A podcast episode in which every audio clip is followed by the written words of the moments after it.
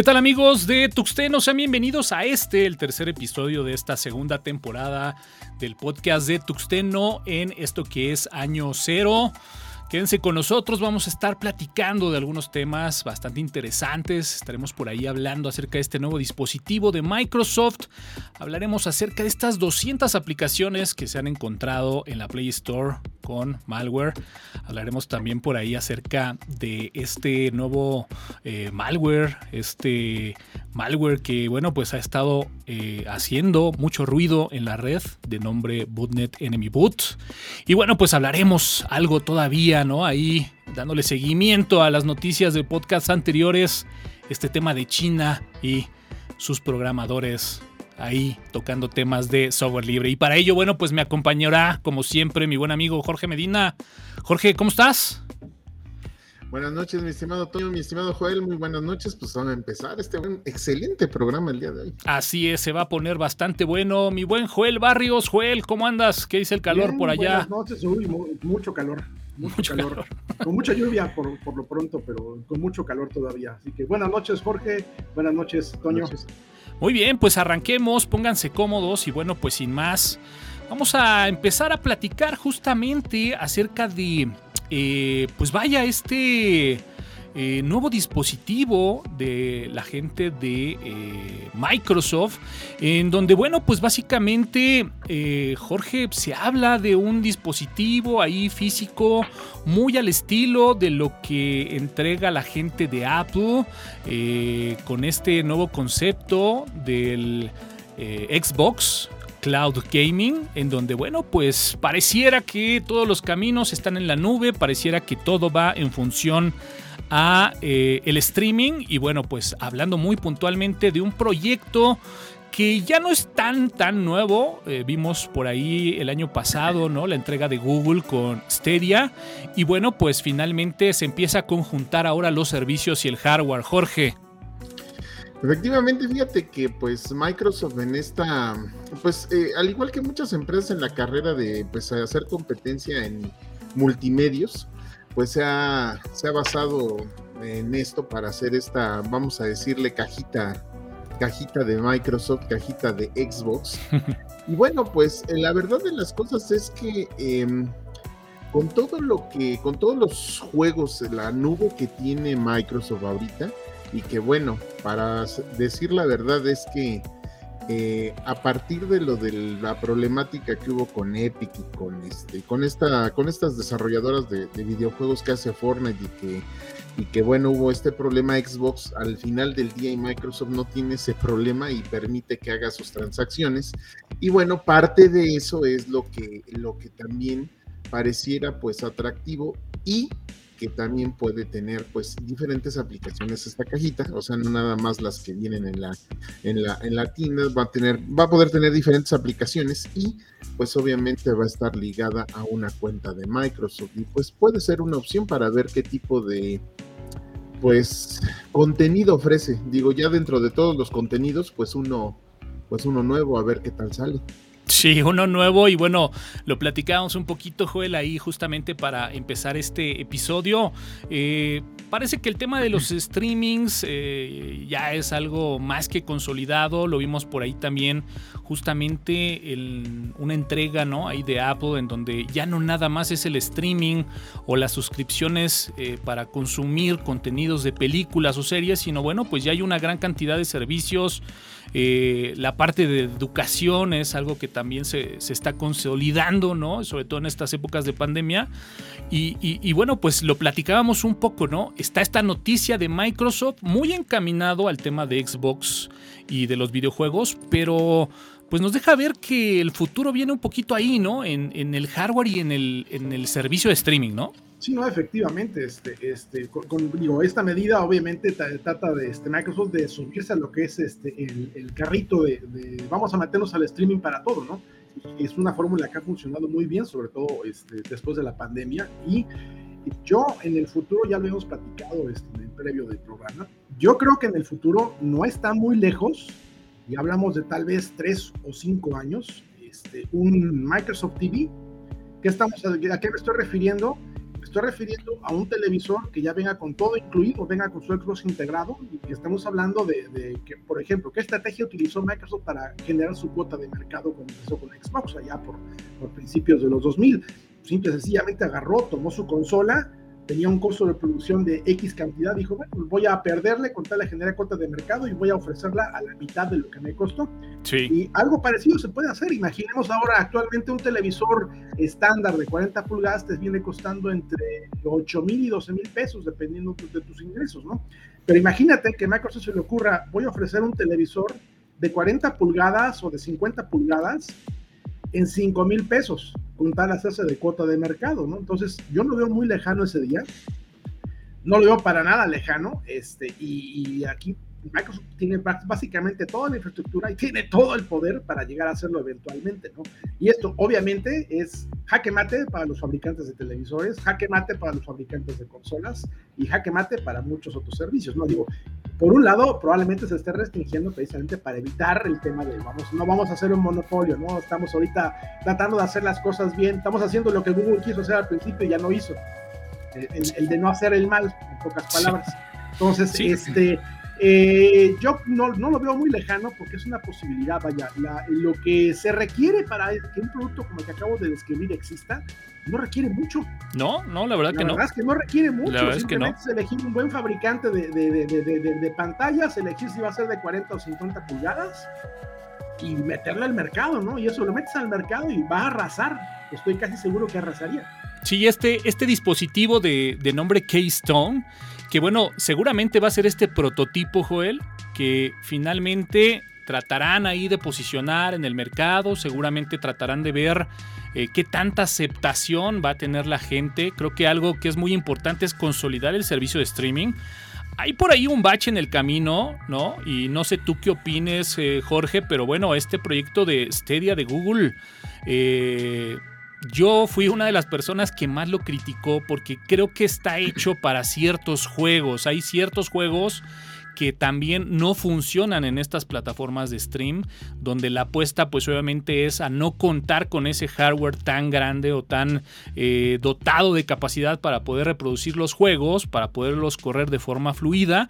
Y ponía yo el ejemplo, ¿no? Estos juegos de repente, por ejemplo, de autos, de carreras, ¿no? Donde pues obviamente eh, la latencia que pueda tener, el delay que pueda tener el juego, eh, pues prácticamente el estar uno, dos segundos, incluso hasta medio milisegundo puede llegar a, complicar mucho el juego, ¿no? Entonces, yo definitivamente creo que esta apuesta de este nuevo dispositivo va muy encaminado, como dice Joel, a prácticamente fusionar, ¿no? Lo que sería el servicio de streaming el tener un hardware completamente acondicionado para que ese streaming funcione muchísimo mejor de lo que hemos a lo mejor podido ver en estas pruebas beta, ¿no? De estos servicios de streaming en videojuegos y de repente, pues bueno, formar un, un all-in-one. Pero bueno, Jorge, eh, retomando un poquito, pues un bache en el camino con Stadia, ¿no? Pues sobre todo que, eh, como decíamos en podcast pasados, eh, más específicamente yo recuerdo que Joel lo decía, es que Google no es una empresa tecnológica, es una empresa de publicidad. Es una empresa que nada más se dedica a, a ver, sacamos este proyecto, si funciona bien y si no, pues ya, déjalo, bótalo. Así como gran cantidad de proyectos que han sacado y a la fecha Google, o sea, sus, sus productos así como que eh, los más poderosos que tiene, pues es Gmail, pues es su buscador. Pues es el, sistema Android como tal. Y párale de contar. Y sobre todo de que a pesar de querer, pues, querer una tajada del mercado del streaming y del videojuego y, y un largo etcétera, pues no, no le hicieron. Se no, y siguen trabajo y siguen eh, en, este estatus eh, interminable de beta y que bueno, pues muchas veces terminan, terminan en el panteón estos proyectos de, Google. Pero bueno, pues habrá que ver. A mí me gusta mucho la, hipótesis del buen Joel. Yo, yo coincido, creo que no tendremos que esperar tantos años para ver esta consolidación de de repente, bueno, pues tener ya un dispositivo, no sé si a lo mejor una, una tele, ¿no? O, o una pantalla, pero sí, sí este dispositivo que de alguna forma esas eh, complicaciones que el streaming por sí mismo, ¿no? al no estar adaptado como que a un hardware central eh, o muy específico, eh, haga las funciones de mejorar justamente esa experiencia de, del juego. Pero bueno, pues juego y seguramente vendrán cualquier cantidad de cosas más. Así que bueno, pues denle por ahí una checada a este nuevo dispositivo de nombre K-Stone, que bueno, pues presume justamente estas eh, características para poder ingresar a este servicio de Gaming Cloud Gaming, que bueno, habrá que decirlo, ¿no? También está en formato beta, es una beta todavía cerrada, ¿no? Para algunos suscriptores todavía de Game Pass eh, Ultimate. Y bueno, pues iremos viendo, iremos viendo cómo, cómo se va consolidando. Que, bueno, nada más para redondear ahí, Jorge, pues una gran cantidad de títulos, eh, diría yo, de cinco estrellas a comparación de Google Stadia, ¿no? O sea, eh, con los ojos cerrados, con los peores títulos inclusive que pudiera tener Microsoft, se lleva de calle a, a Stadia. Y sobre todo, haciendo nada más una pequeña referencia, eh, hay un artículo en el cual se publicó, se publicó la, edición número 59 de los equipos de cómputos más eficaces, más eficientes y más potentes del mundo. Y en primer lugar están los procesadores ARM. Entonces, pues obviamente habiendo open hardware ya y habiendo pues una cantidad estratosféricamente grande de estas cajitas para la televisión, a Microsoft no le va a costar nada de trabajo hacer realidad lo que dice el estimadísimo Joel, la verdad de las pues bueno, lo dejamos ahí en la mesa y queda con la fecha del día de hoy grabado y ya estaremos retomándolo ahí cuando exista esa, esa, pantalla Powered by Microsoft. Pero bueno, yéndonos justamente a otras noticias, pues bueno, eh, mi buen Joel, pudiéramos empezar a platicar acerca de estas 200 aplicaciones de Android que bueno, se encontraron ahí en la Play Store, la cual bueno, pues tenían malware que justamente robaba contraseñas, una más para desafortunadamente. la lista, sí, este es lamentable. Android. Sumamente lamentable, este, eh, sobre todo porque eso nos está indicando que el control de calidad que tiene este, Google en su Play Store no es tan bueno como uno pensaba, ¿no? Era, era como para suponer, ok, eh, sale un lanzamiento de X aplicación, voy a evaluarla y a revisarla y validar que efectivamente la aplicación haga lo que se supone que tiene que hacer y que respete los lineamientos de, de, la, de Play Store. Pero aquí estamos viendo que definitivamente, o sea, para que se hayan filtrado esa cantidad de aplicaciones roba credenciales, quiere decir que de plano lo que es este, eh, el equipo que se encarga del control de calidad de la Play Store está que se lo lleva. Sí, siempre ha sido, digamos, como que muy cuestionada, ¿no? Eh, esta pues digamos este rubro no en la tienda de, Google eh, para dispositivos Android y Jorge bueno pues habrá que comentarlo no por otro lado se cuestiona mucho esa digamos, exigencia ¿no? en las validaciones de las apps, sobre todo cuando se suben a la, a la tienda de Apple. Y bueno, pues eh, desafortunadamente aquí hay un granito más en el arroz, ¿no? Eh, y bueno, pues platícanos un poquito más del dato. Veía ahí que eh, sombreabas justamente algunos nombres y los tipos de aplicaciones, ¿no? Sobre todo que la tienda de, de Google pues te dice, oye, tiene que ser pues con el Android más actual y debe de ser con, con, este, con estos parámetros. Y o sea, se preocupan mucho porque sean eh, versiones de Android muy actuales, pero al final del día que dicen revisar el código y pues no es cierto. Y más que a la, gran mayoría de la gente, pues le gustan las aplicaciones de entretenimiento, que eran las que yo señalaba. Les gustan las aplicaciones de VPN, cualquier cantidad de aplicaciones de VPN porque se quieren sentir eh, muy superiores por decir, ay, mira, dice que estoy en España, mira qué maravilla, quiero ver la Champions en, en mi, en mi, este, en mi Android, ¿no? Eh, vía internet y aquí no me dejan. Ah, bueno, pues órale, pues. Pero este, y sobre todo, sobre todo que como seamos sinceros, el, mercado objetivo, pues no es, no es tanto la gente adulta que pudiera, porque muchos no, pero pudiera decir, oye, pues este, pues a lo mejor la aplicación que me convierte en Homero Simpson, pues no creo que sea tan necesaria, ¿no? O tan pues peligrosa, ¿no? Sí. Como usuario pues, final. al final del día, pues no sé, no sé qué, como, como, como decíamos en, en, este, en podcast anteriores, no sé qué estén haciendo o qué creen que están haciendo o por qué creen que su información es tan valiosa para usar una VPN y, y, no darse cuenta, o sea, no darse cuenta que pues al final del día, este, pues no, no representa una, pues una diferencia, ¿no? En la, en la navegación, a menos que, bueno, estés, no sé, eh, yendo por la dark web o qué sé yo, ¿no? O sea, navegando por cosas que no, son muy este, agradables que dijeras, o realmente tener una conexión privada, pero pues el tener una conexión privada, pues tú haces tu VPN y tan tan se acabó. Pero pues si te dicen, oye, fíjate que esta, esta VPN está maravillosa, con esto ves todo lo que quieras en internet, ahí voy, la descargo sin pensar, bueno, pues ahí está el resultado. Sí, de repente hay aplicaciones que se usan ya más por, por cliché, por recomendación, que realmente por, por la conciencia de lo que realmente se está haciendo. ¿no? A mí algo que me llama mucho la atención es que justamente se habla de contenido externo, ¿no? Eh, a lo mejor no, no, tan nativo de la aplicación, pero que sí la aplicación, obviamente, al tener eh, accesos a contenidos externos fuera de la aplicación, de ahí es en donde justamente ¿no? ingresaba este malware. Y bueno, pues se presume que eh, obviamente este malware estaba robando información y pues obviamente se estaba enviando a eh, pues obviamente a servidores en donde bueno sabrá Dios qué, qué, se estaba haciendo con ella. Y como bien comentas no dentro de las aplicaciones que se dice estaban estas 200 apps pues eh, se habla no de, de, aplicaciones tipo VPN no se habla también de, de aplicaciones de cámara no todo este tema de los filtros que bueno pues está tan de moda y tan usado.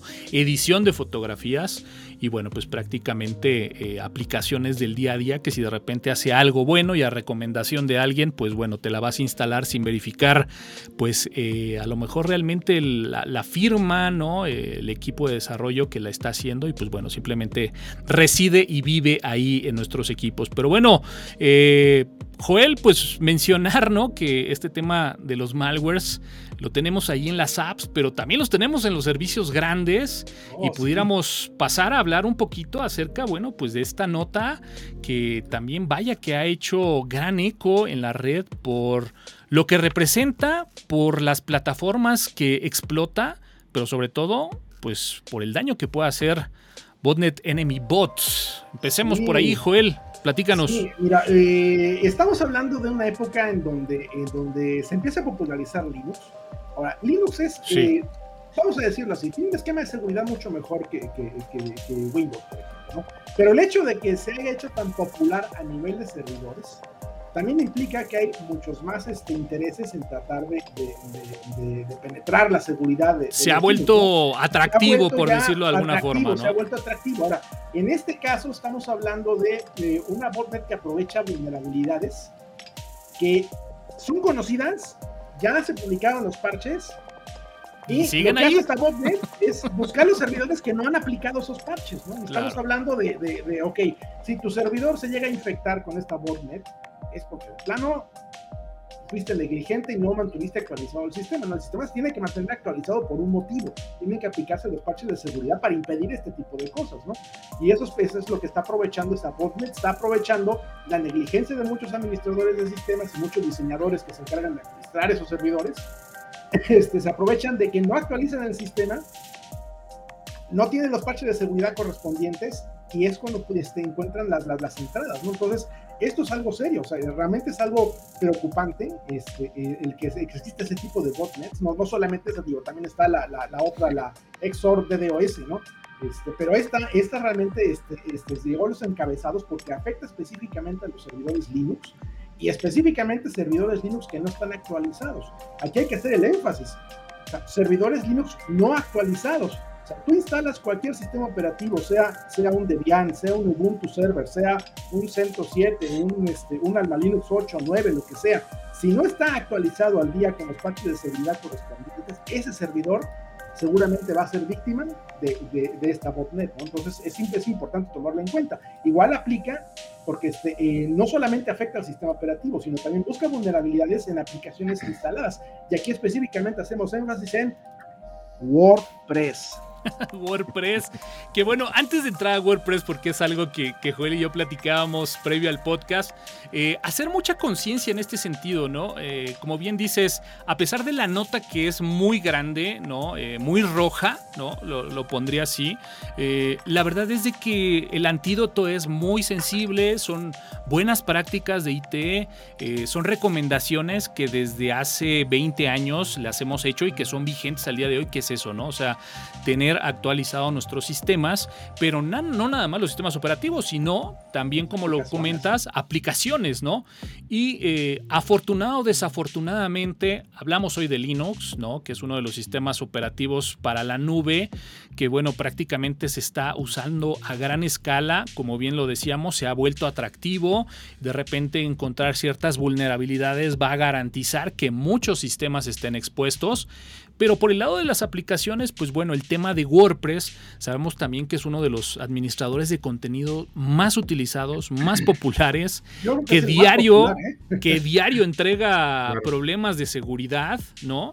Y que incluso lo platicábamos ahí un poco, eh, incluso el mismo sistema de actualización del propio sistema de contenidos, pues de repente también deja mucho que desear. Eh, está fabricado ahí en un contexto de plugins que de repente también tienen un lento desarrollo y entra en conflicto con las nuevas actualizaciones. Entonces, de repente tener un Linux mal administrado, ¿no? O, no, no, actualizado y tener además montado una plataforma como WordPress que no esté al día, pues vaya, se empieza a convertir en una combinación y en un cóctel de vulnerabilidades que vaya que puede poner en aprietos a cualquier administrador de sistemas. Jorge. Y es que el problema, y perdón que se los diga, y de verdad de todo corazón no me odien, pero el WordPress es el Windows de los gestores de contenidos.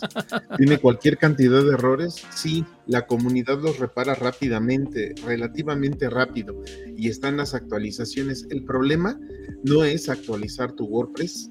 El problema que vas a tener es que la cantidad de plugins, si no se actualizan, van a ser incompatibles, vas a tener problemas, vas a tener caídas en, el, en, la, página, vas a tener una cantidad de problemas tan horripilantes y permíteme decirte que si usas WooCommerce este, o Shopify, híjole, vas a gozar, vas a gozar el uso de WordPress. Es muy, es muy bueno porque pues es muy popular. No, no, o sea, no hay, no hay duda en ello, ¿sí? El problema es que no es seguro. El problema es que eh, a pesar de a pesar de lo del tiempo, bueno, pues como muchas páginas están en este en este gestor de contenidos, pues obviamente si alguien quiere meterse en una página, pues va, va a querer vulnerar WordPress.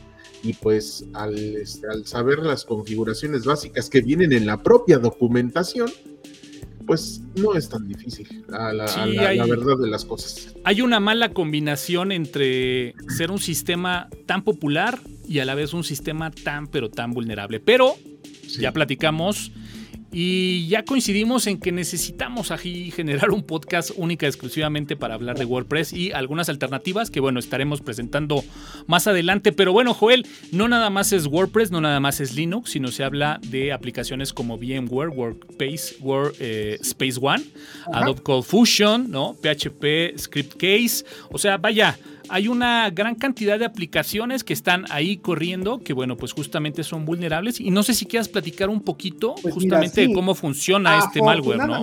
Afortunadamente para, para, la mayoría de los usuarios, este, es muy raro que ustedes lleguen a requerir, por ejemplo, productos como nos acaba de mencionar este año, porque son productos que están diseñados a nivel empresarial. Estamos hablando de, de, implementaciones a nivel corporativo, empresarial muy grandes, ¿no? Entonces, afortunadamente, este, no, no hay tanto problema porque no está tan difundido ese tipo de tecnología, está específicamente las nubes y los productos que vende VMware, específicamente, este, y lo que es, este, por ejemplo, Adobe Cold Fusion, realmente son muy pocas las personas que lo utilizan, realmente un ser humano mortal promedio no utiliza Adobe Cold Fusion. Claro. Y VMware Workspace One, pues solamente lo utilizan los corporativos grandes. Y carísimas, sí, carísimas. ahora, este también es un problema, porque estamos hablando de que son productos que utilizan empresas grandes. Claro, sí, claro. Eh, esto es lo que realmente este, este, también nos pone a preocupar, porque estamos hablando de que esto involucra desde bancos hasta las páginas de, pago de impuestos, hasta lo que se te puede ocurrir, ¿no? Estamos, estamos involucrando una enorme cantidad de software importante, relevante, de servicios que son relevantes en este caso, ¿no? Digo, no, no vamos a hablarte del blog de Fulanito o, mi blog, por ejemplo, o el blog de, de, Menganito, ¿no? No, estamos hablando de que esto va a afectar específicamente a lo que va a ser grandes empresas que ofrecen servicios a través de Internet, a través de lo que son los servicios de nube específicamente, y son, los que van a quedar básicamente, bueno, son los que estarían vulnerables si es que no se mantienen actualizados los sistemas, ¿no? Y eso es algo que también llega a darse mucho. Ya lo habíamos comentado también en el previo, eh, llega a darse el caso donde los le venden el paquete a la empresa con el diseño, todo, etcétera, lo hace un desarrollador al que no le interesa este, la seguridad, simplemente le interesa la apariencia. Que se vea bien, que funcione en el momento. Te lo pone y te lo deja muy bonito, pero después lo dejan allá abandonado y te dejan instrucciones de que no lo vayan a actualizar y no vayan a, y desactiven las actualizaciones del sistema para que no me vaya a romper la. Este, oye, oye, Joel, y, y por el otro lado, a nivel corporativo, pues digo, también hay que mencionarlo, ¿no? Así como hay muy buenos administradores, también hay muy malos administradores. Oh, lo platicaba yo con, con, un par de amigos y de repente decían, es que en un entorno donde a lo mejor tienes corriendo una gran cantidad de entornos virtuales, por ejemplo, el de repente hacer una pausa, una, una ventana para hacer una actualización, el, trabajar ¿no? con esta consigna de si funciona no lo toques, es que sí lo tienes que tocar. Bueno, eso también estamos hablando, estamos hablando también de, que el, nivel de, negligencia va asociado también de la mano del nivel de, ok, es que no sé cómo repararlo. Este claro. Entonces, pones las aplicaciones y luego no sabes realmente cómo funcionan, eso es un problema. yo, por ejemplo, en los servicios que yo ofrezco, este, este, que ofrezco yo, por ejemplo, este, de lo que hago de manera profesional, este, fuera del podcast, este, yo solamente vendo productos y solamente ofrezco productos que conozco perfectamente bien, que sé cómo funcionan, que sé que si se descomponen, sé dónde picarle para arreglarlo. Y ese es el punto principal, ¿no? O sea, si vas a implementar una aplicación de este calibre en un corporativo, eso implica que debes de conocerla perfectamente bien, o por lo menos debes de tener el servicio de consultoría que te pueda resolver los problemas correspondientes, ¿no? O sea, aventar eh, al ruedo la aplicación como tal y, pensar en, ok, no la voy a tocar hasta el internet no se descomponga, yo creo que eso no aplica hoy en día, no, no se puede aplicar. O sea, una aplicación se tiene que mantener al día actualizada con que salga a la fecha. Claro. yo creo que aquí también se para dedicar otro programa que es este, este, los aspectos de negligencia que hay en muchos administradores de sistemas. Realmente son, es muy amplio y, es, un tema sumamente amplio y es una enorme cantidad de, de, casos en donde esto aplica. No estamos hablando de, yo he visto, por ejemplo, servidores que siguen trabajando en producción que están, por ejemplo, con CentOS 5 y rápidamente sí. Linux 5, algo que ya dejó de tener soporte hace 5 años, me explicó, y lo siguen teniendo en producción. No lo tocan porque la persona que lo puso ya se fue, y como dice el relema, es que si no, si no me da lata, pues no lo toco, ¿no?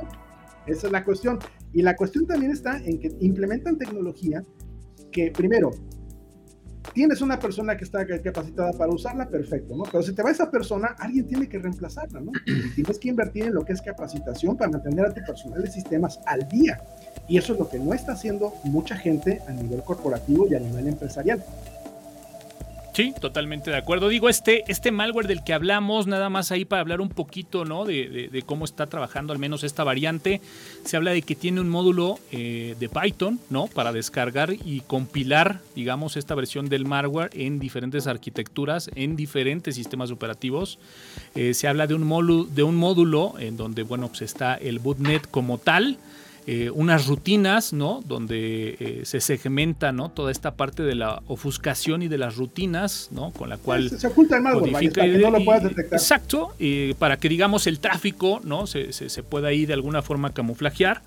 Y bueno, pues ya digamos como esta parte de la operación central en donde, bueno, pues es capaz de recibir toda esta serie de comandos para actuar, ¿no? Entonces lo poníamos justamente aquí en la, en la portada, ¿no? Eh, cómo, cómo se está de alguna forma eh, pues digamos, identificando en la red y bueno, pues prácticamente aquí podemos ver todos los eh, equipos a merced de este malware que bueno, pues prácticamente están a, la orden de esperar indicaciones para interactuar en la red y bueno, pues este, hacer cualquier cantidad de, situaciones en las mismas. Así que bueno, pues, eh, pues no sé si quieren comentar algo más de, este malware. Y si no, pues eh, pudiéramos empezar a platicar un poquito acerca de este último tema con el cual, bueno, pues prácticamente estamos eh, pues cerrando, ¿no? Este, este podcast el día de hoy. Y bueno, pues hablamos justamente y dándole algo de continuidad a los temas que hemos hablado de China y pues de esta censura que hemos por un lado hemos platicado acerca del uso ¿no? de, esta, digamos, distribución basada en Ubuntu, esta distribución que de alguna forma tiene tintes eh, militares, pero pues por el otro lado podemos ver todo este tema de la censura, al menos en programadores que están trabajando ahí con software libre, con código abierto. Y vaya, eh, pareciera que hay una bipolaridad interesante, ¿no, Joel? Sí, este, China obviamente está moviendo sus, piezas en el tablero. Las está moviendo pensando en una eventual confrontación con Occidente. Quizás no al nivel como está ahorita en este momento este, este, este, este Rusia con Occidente, que que ya, ya hemos visto las noticias, todo el mundo ya está enterado de cómo está la cosa. Y los chinos, pues dicen, bueno, yo veo a mi vecino sus barbas cortar, yo pongo las mías a remojar, ¿no? Y, China lleva años con una rivalidad este, este, áspera con los Estados Unidos y con Occidente en general. A diferencia de Rusia, China tiene el poder como para hacer lo que se le pegue la gana y simplemente lo que veo que es, que están acomodando sus piezas, primero que nada para quitarse dependencia de, Occidente. Y segundo, eh, la censura que están haciendo en el código eh, obedece más a funciones de quiero revisar exactamente qué es lo que se está publicando, porque no quiero que tecnología que sea vital para mí o esencial o estratégica para mí tenga fuga. Es que, este, que quede al descubierto y que me puedan pegar por ahí este, mis rivales de Occidente, ¿no? Realmente eso obedece a este, este, este movimiento, obedece más a eso que otra cosa. O sea, realmente no es el hecho de, querer censurar el trabajo de los programadores, ¿no? Simplemente es evaluar qué es lo que están publicando los programadores para revisar exactamente qué se está mostrando al público. Hay, hay cuestiones estratégicas de China que ellos quieren mantener privadas a como de lugar para no darles este, entrada o paso a que, a que les puedan pegar de alguna manera desde Occidente en una eventual este, este, confrontación de, puede ser cualquier calibre, puede ser desde una confrontación política comercial, una guerra comercial, o bien podemos hablar ya de, de palabras mayores que no quisiera tocarlas, este, pero este, sería eventualmente prepararse para, para, una confrontación de ese tipo, ¿no? Simplemente es protegerse para, para, para no estar este, tan vulnerables a como lo está, por ejemplo, este, eh, buena parte de lo que es este, la, este, este, la la parte estratégica de Estados Unidos utilizan también mucho software libre y les han pegado justamente con, con el tema de, ok, es que como está, como el código fuente está al descubierto, pues la gente puede saber cómo funciona, ¿no? Y eso es una parte que les ha pegado a los gringos en, este, en, cierta medida. Los chinos lo están viendo y quieren prevenir. Sí, me, me, gusta, me gusta ese, esa arista, ¿no? Digamos. Eh, de, de, de, darle esa lectura, ¿no? Sobre toda esta nota. Yo no sé si estén muy de acuerdo. Yo, yo de algún. Comparto lo que comentas, Joel. Y, no sé si estés de acuerdo, pero de repente sabemos que muchos programadores, ¿no? Eh, que normalmente puedan estar trabajando para el gobierno, para industria privada. Eh, generalmente la mayoría de estos programadores eh, también tienen esa digamos, como participación ¿no? a la comunidad. Entonces, de repente pueden ser que estén trabajando para generar tecnología, para generar software, para donde trabajan, pero de repente también de ahí nacen algunos proyectos alternativos, ¿no? O, soluciones, ¿no? Que dentro del mismo proyecto has generado y deciden simplemente esos compartirlos a, digamos, a la, a la humanidad, ¿no? Por, por citarlo. Eh, y bueno, creo que justamente sabemos, obviamente, que en China hay una gran cantidad de censura y ahí creo que está también parte de, esta nota de, de alguna forma como dices tú, cuidar, ¿no? Se habla, se habla mucho, por ejemplo, en la nota de, eh, poníamos el caso, ¿no? De las 200 aplicaciones en, la Play Store, de decir, vamos a hacer una revisión muy orgánica de lo que está publicado, ¿no? Como código, para asegurarnos que justamente, pues, no haya algo, algún cabo suelto que, puedan comprometerlos. Pero bueno, este, Jorge... Me sí. dar un antecedente rápido.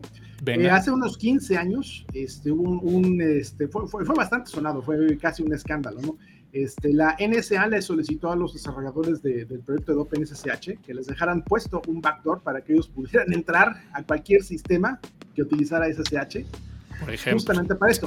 esto es un punto relevante porque este, eso es justamente lo que está tratando de evaluar en, el código este, este, sí, en, este, en esta búsqueda orgánica, ¿no? Evitar justamente que haya este tipo de, situaciones, ¿no? Donde, por ejemplo, el programador, por N solicitud, solicitud de alguien este, que a lo mejor es un tercero de otro país, eh, le pida, por ejemplo, que ponga un backdoor para poder entrar a dar soporte, entre comillas, ¿no? Claro. No sería raro y no sería descabellado que eso, ese tipo de cosas pudieran, este, pudieran llegar a darse o ocurrir. Lo por ahí se especula eh, a con a nivel de chisme de lavaderos especula que SystemD fue algo que, se forzó desde hace 10 años que fue que, surgió y se, utilizó por primera vez en Linux.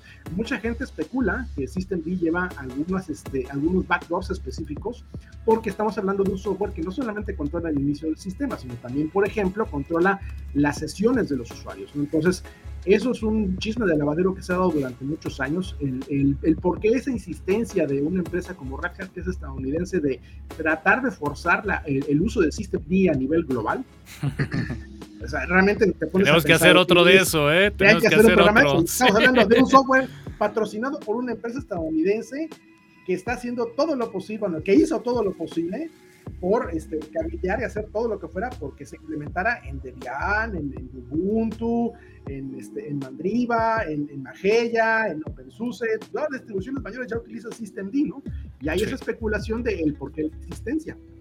Claro. Pudiendo haber otras opciones, ¿no? Digo, Systemd tiene sus virtudes y tiene muchos efectos también, este, y yo creo que había otras alternativas mucho mejores a, a Systemd, pero bueno, ya estaremos hablando de eso. Sí, tendremos, tendremos que hacer un podcast especial porque vaya que, sobre todo a los que llevamos en Linux cierto tiempo y que conocemos además, eh, digamos, como dices tú, esas ventajas y desventajas de Systemd, pues hubo muchos que ah, lo vimos ahí un poquito, un poquito de lejos. Pero bueno, mi buen Jorge, para redondear y rematar ahí este tema, pues bueno, ya platicamos un poquito acerca de las posturas, de los contextos, pero bueno, eh, la decisión fue muy radical al tema de bloquear una gran cantidad de repositorios, ¿no?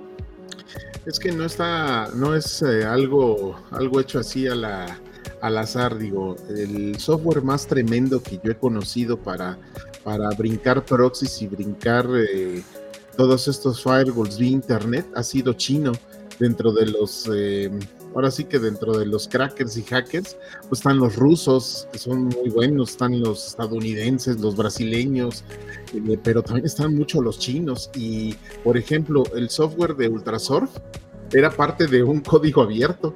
Ultrasurf es chino y ese, ese software era muy potente digo, quiero, considero que pues obviamente el gobierno sí se está cuidando la espalda muy fuerte porque recordemos que como antecedente tenemos que Mark Zuckerberg, eh, eh, Zuckerberg, perdón, eh, pues él, él era una persona que añadía cosas de código abierto. Él hizo un programa para reconocer ciertas cosas en los MP3 y con eso empezó a hacer su imperio al final del día, muchos programas como por ejemplo hay uno que se llama Foxit, Reader, que es un lector muy bueno de PDFs, empezó siendo literalmente un open source y ahorita es un programa privativo. ¿Por qué?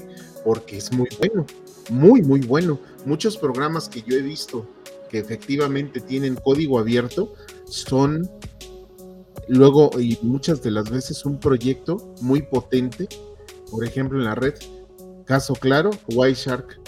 Y entonces, tú imagínate nada más que haya un eh, código en donde, por ejemplo, así, bloquee todos los, este, todo lo del, este, pues lo que hacen vía internet a través de los ISPs ahí, los chinos, que bloqueen todo ese, ese rastreo. O que desbloqueen, no, que desbloqueen. o, sea, o que lo desbloqueen, o que digan, bueno, pues ya no me rastrees y ya. Eso sería, sería mortal porque pues obviamente todo el mundo va a querer ejecutar eso, todo el mundo va a querer tener ese programa y pues evidentemente sí en código abierto sí hemos visto, al menos yo, yo sí he visto cantidad de programas que han sido primero licencia gratis, código abierto y pum se cierran. ¿Por qué? Porque son realmente, realmente buenos, realmente muy, muy buenos. Entonces, pues sí, en una situación que tienes a eh, ciertas eh, autoridades controladoras, pues obviamente no va a dejar ningún cabo suelto.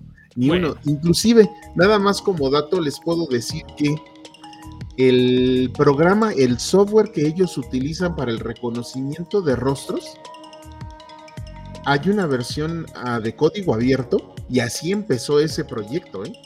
O sea, empezó esa programación en Python y ahorita, pues ellos la tomaron y la hicieron suya y es una chulada lo que tienen. Digo, yo sé que es para, para fastidiar a sus pobladores en cierta manera, pero es impresionante lo que hicieron con ese código y ahorita tú todavía lo puedes encontrar como código abierto. Nada más. Bueno, pues seguramente China nos dará más de qué hablar en futuros, en futuros podcasts. Pero bueno, creo que estamos muy, muy a tiempo en este podcast.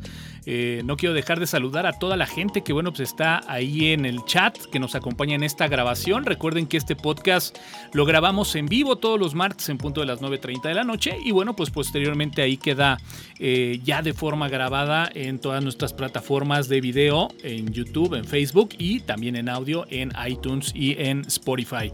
Eh, Joel, pues bueno, lo decíamos ahí, ¿no? creo que podemos hablar un poquito de esta novela de Twitter y podamos hablar ahí, ¿no? De un cierto, pues, update al día de hoy de cómo van las cosas, Joel.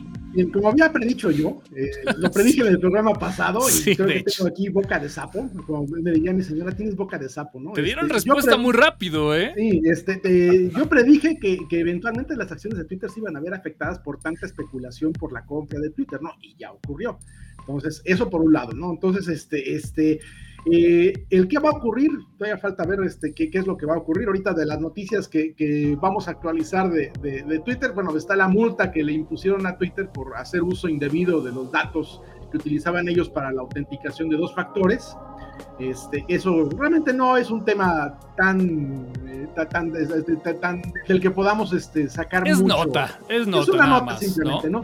Pero yo creo que aquí lo que va a sonar más que otra cosa es este, eh, en la demanda que le están interponiendo los, los, los, los accionistas de, de Twitter a, a, a, este, a a Elon Musk precisamente por haber este, este, influido en, en, la, en, la, baja de las acciones de Twitter, ¿no? Y eso, eso ya lo había dicho yo, este, como, como ya lo he repetido un par de veces, lo dije la semana pasada que iba a ocurrir y ya está ocurriendo. Este, y el qué va a ocurrir es, una excelente pregunta. Ahorita este, el otro tema que tenemos este, con Twitter es que se incrementó la cantidad de, dinero que tiene este, este, Elon Musk para respaldar su compra y falta ver este, que, en qué concluye este tema. ¿no? Todavía sigue en el aire, el, necesito un descuento porque el 5% de las cuentas son bots todavía sigue en el aire esa queja que tiene Elon Musk, pues es que me, me, están vendiendo Twitter con esta cantidad de usuarios y el 5% son cuentas falsas, ¿no? Entonces, este, yo, yo quiero que me den un descuento por eso, ¿no? Y está todavía la discusión al respecto. Y ha sido detenida la venta específicamente por eso, por ese punto y ese tema en particular.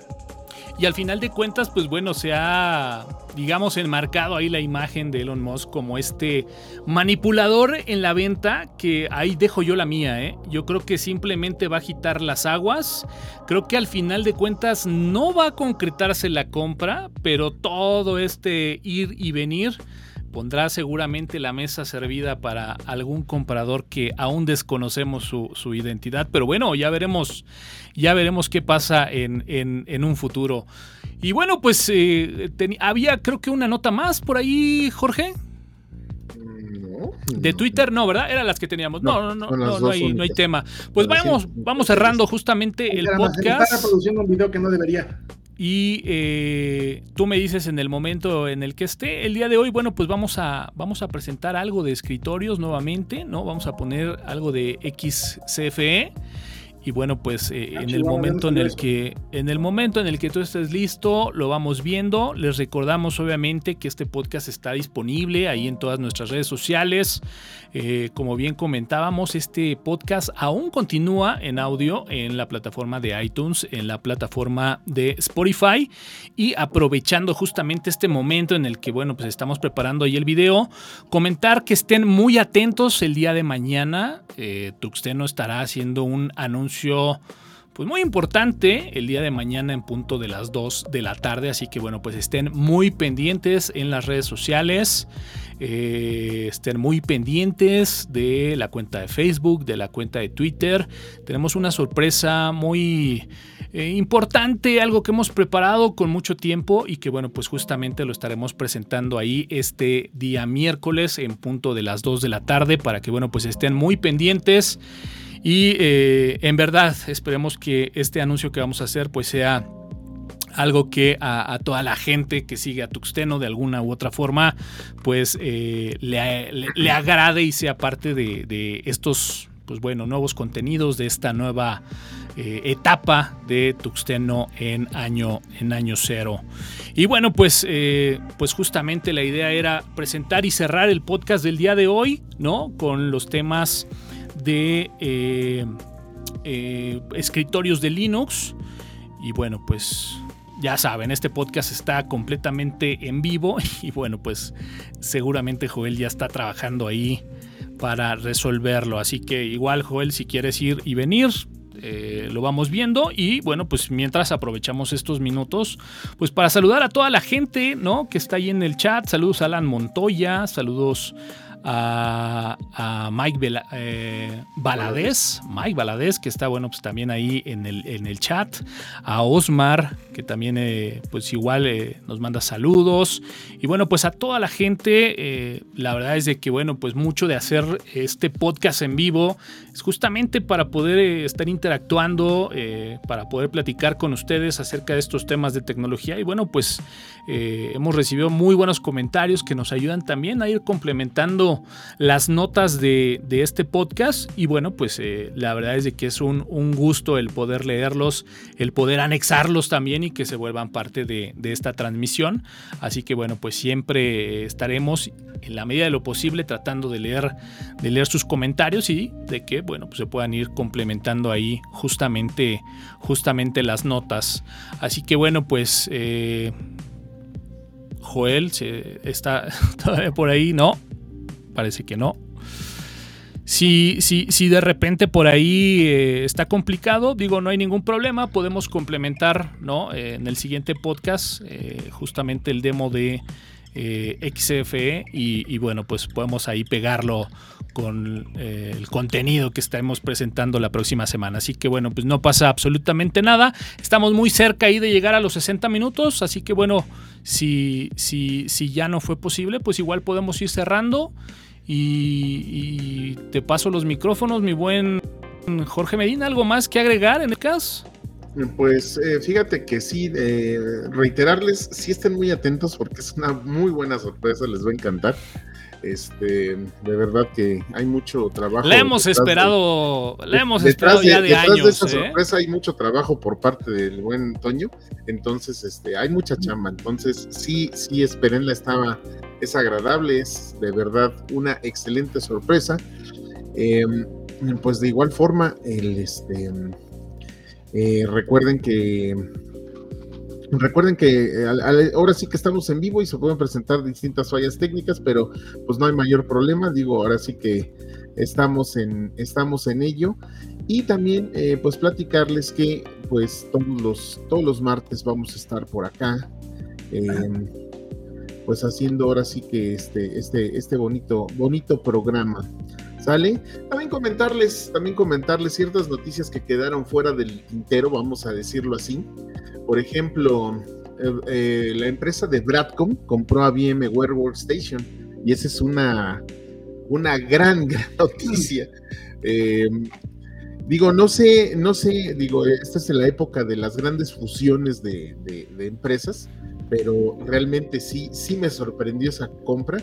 VMware, es una empresa de, pues que se dedica a la virtualización, es una gran empresa, es un muy buen software es caro, es carísimo, eh, pero créanme que sí es un muy buen software, lo hay para todas las plataformas. Y bueno, pues gran, gran compra.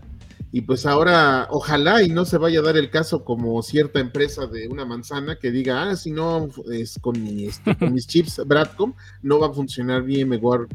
Eh, pero pues bueno, esa, esa, esa noticia quedó sí, que ya no la metimos, pero es cierto, es gran noticia, ¿eh? No es, una noticia. Es una gran noticia. Como gran noticia es de comentar que, bueno, pues ya se resolvieron los problemas técnicos, nos estábamos ahí alargando eh, a ver si a ver si podíamos resolver el tema. Ya se resolvió, así que vamos a presentar XFE totalmente en vivo. Antes de ir contigo, mi buen Joel, pues bueno, saludar a Carlos Domín. Dice, hola, nuevo miembro de la familia. Hombre, bienvenido. y reitero, muy pendientes con el aviso del día de mañana a través de nuestras redes sociales. 2 de la tarde, gran sorpresa de Tuxteno, única y exclusivamente para toda la familia de Tuxteno y obviamente de alcance libre. Joel, lo lograste. Por favor, tienes seis minutos para cerrar el ah, podcast. Perfecto, muy bien. Todo. Esto lo estás viendo ahorita, pero este es el escritor predeterminado que maneja algo, que es este XFC, es un XFC no vainilla, pero bueno, es, es el XFC que van a encontrar ustedes en la mayor parte de las distribuciones que es utilizar una metáfora similar a lo que es este Windows, ¿no? Como tal. Entonces, este es el menú. El menú es bastante ágil y rápido, no tiene mayor complicación. Por acá tenemos todas las aplicaciones. Si yo quiero cambiar apariencia o hacer algún cambio en el escritorio, tenemos el botón de configuración en esta zona abre la aplicación de, configuración para todo lo que se les ocurra.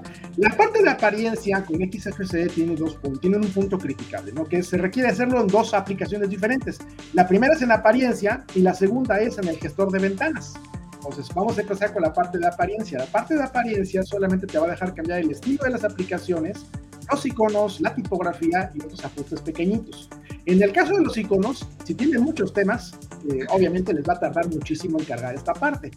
Ahora, por ejemplo, esto implica solamente lo que son las aplicaciones y los iconos. Si ustedes quieren cambiar, por ejemplo, la configuración de que sería el gestor de ventanas, que es la parte de arriba, pues obviamente tendríamos que irnos a gestor de ventanas. En gestor de ventanas, pues ahí estamos hablando, aquí están los estilos correspondientes.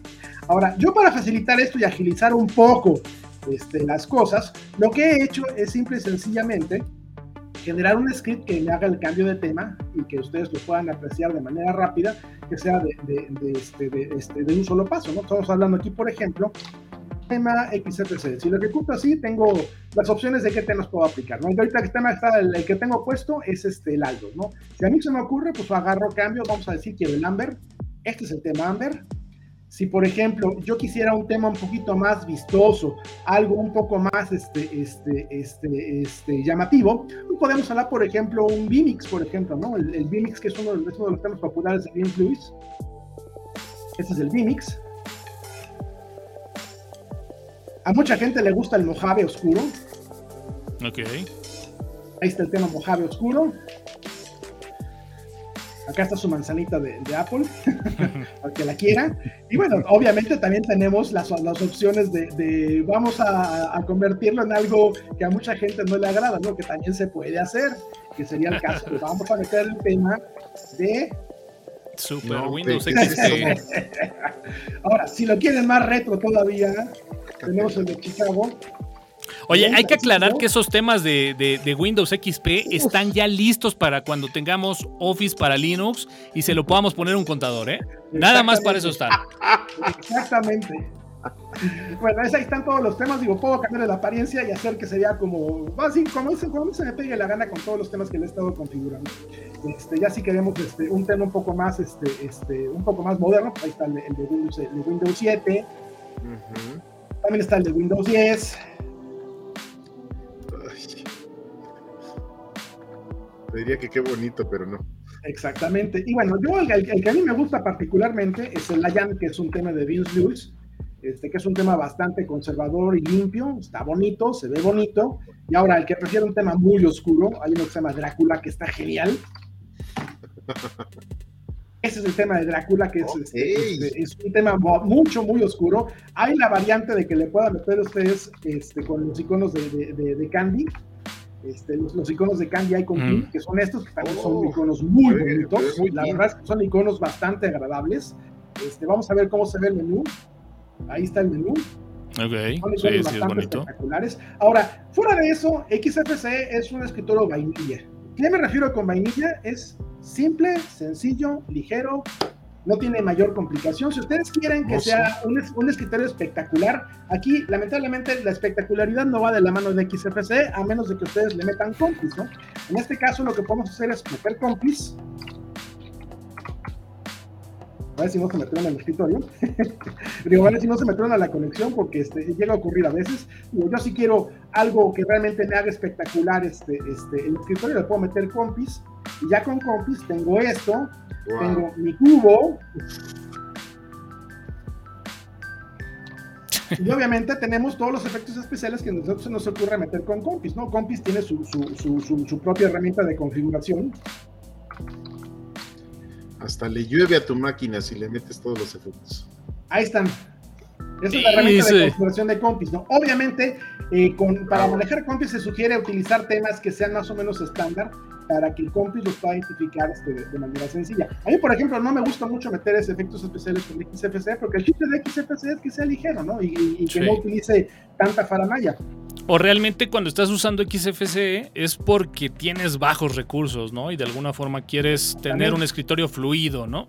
Y ese es el chiste. A mí lo que me gusta de XFCE es justamente que es un escritorio fluido que se puede configurar de mil formas. De hecho, hay una herramienta, este, no la tengo instalada ahorita, este, me hubiera gustado mostrarla, que es para cambiar la disposición de los paneles para que sea igualito que Mate, o igualito que, que, que Mac OS 10, o igualito que como se ve exactamente otros escritorios. Se puede hacer también, ¿no? Que tiene la facilidad de poder hacerlo, ¿no? Este, los temas son, este, son muy estándar, así que, así que los temas son los mismos de GTK. Aquí no hay el problema que había con que hay actualmente con NOM 42, que ya no puedes aplicar temas, porque las aplicaciones van amarradas a Dwight Aquí tú puedes elegir el tema que se te venga en gana y te va a funcionar este, en la mayor parte de los casos correctamente. ¿no? Aquí mientras manejes temas que tengan menos de un año de antigüedad, no veo mayor problema ni complicaciones. Cualquier tema que tenga más de un año de antigüedad de haberse publicado es un tema que no va a funcionar seguramente. Entonces, no, no pierdan su tiempo descargando de NomLux.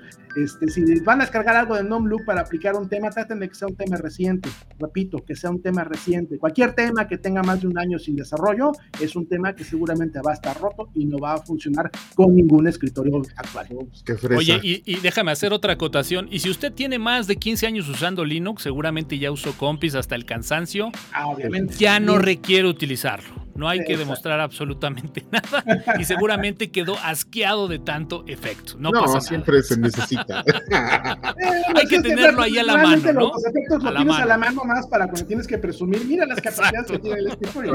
Pero la realidad de las cosas es que una de las cosas que tiene este XFC es, este, justamente que como es sumamente ligero y es sumamente simple, realmente no tiene complicaciones adicionales. ¿no? Aquí, por ejemplo, la única complicación que se me hace después de cambiar este, este compis es que nada más tengo que volver a configurar mis áreas de trabajo, que antes tenía cuatro, voy a tener que dejar las cuatro, ¿no?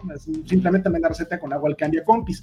Pero fuera de eso, es un, eh, es un, un escritorio ligero, vaya, el administrador de archivos que es Tunar, vean, abre de inmediato. Tunar está precioso. El menú trabaja de volada, y esto que, es y esto que no es el menú oficial, este es el menú, ese, es el menú alternativo, que es, este, que, es el que le gusta a todo el mundo, ¿no?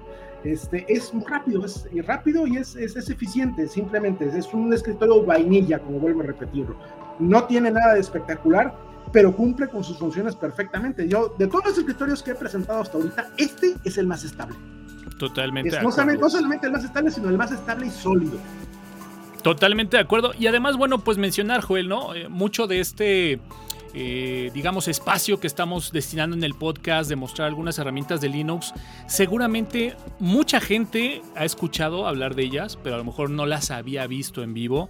Y bueno, pues ojalá y al menos eh, al mostrarlas, ¿no? Al, al, ver ese desempeño, seguramente puedan dejar de lado su escritorio predeterminado y bueno, pues empiecen a buscar algunas alternativas hasta que encuentren la mejor, que la mejor va a ser pues con la que se adapten, ¿no? Con la que funcione en su equipo, ¿no? Exactamente. Pues listo, señores, pues igual con esto podemos ir cerrando el podcast del día de hoy. Y eh, pues bueno, comentar justamente, ¿no? Reiterar nuevamente que el día de mañana estaremos haciendo este anuncio especial en punto de las 2 de la tarde. Una noticia ahí interesante para toda la comunidad de Tuxteno. Y bueno, pues antes de irnos, saludos a mi buen amigo Bartoloco, un abrazo a Alan Montoya, que bueno, pues llegó ahí tardecito, pero llegó el día de hoy al podcast como, como es habitual. No podíamos cerrar el podcast, mi Alan, sin que llegaras y pasaras lista de asistencia, pero bueno, ya una vez que ha llegado, pues eh, despedimos el podcast. Mi buen Jorge, pues cerramos el día de hoy. Vámonos. Pues vámonos, estén muy atentos, de verdad. espera una excelente noticia. Muy bien, mi buen Joel Barrio, cerremos el podcast del día de hoy. Gracias. Pues muchas gracias a todos, este Bartoloco, que ahora sí que qué milagro, qué, Qué gusto milagro, volver a verte sí, por acá, claro. Muy bien, señores, pues yo soy Antonio Cara. Muchísimas gracias por habernos acompañado en la grabación de este podcast. Muchísimas gracias por compartir eh, en todas las redes sociales. Nos ayuda muchísimo para poder llegar a más gente, para que los algoritmos ahí, conforme pasan los días, sigan ¿no? ofreciendo y eh, mostrando la publicación en perfiles que a lo mejor, pues bueno, por una u otra cosa no pudieron vernos en vivo o no lo han podido ver. Siempre recuerden, pueden encontrar todos los episodios a través de y ahí vienen las ligas a todas las redes sociales. Sin más, pues muchísimas gracias por habernos acompañado. Gracias a toda la gente que estuvo en vivo y nos escuchamos en la próxima.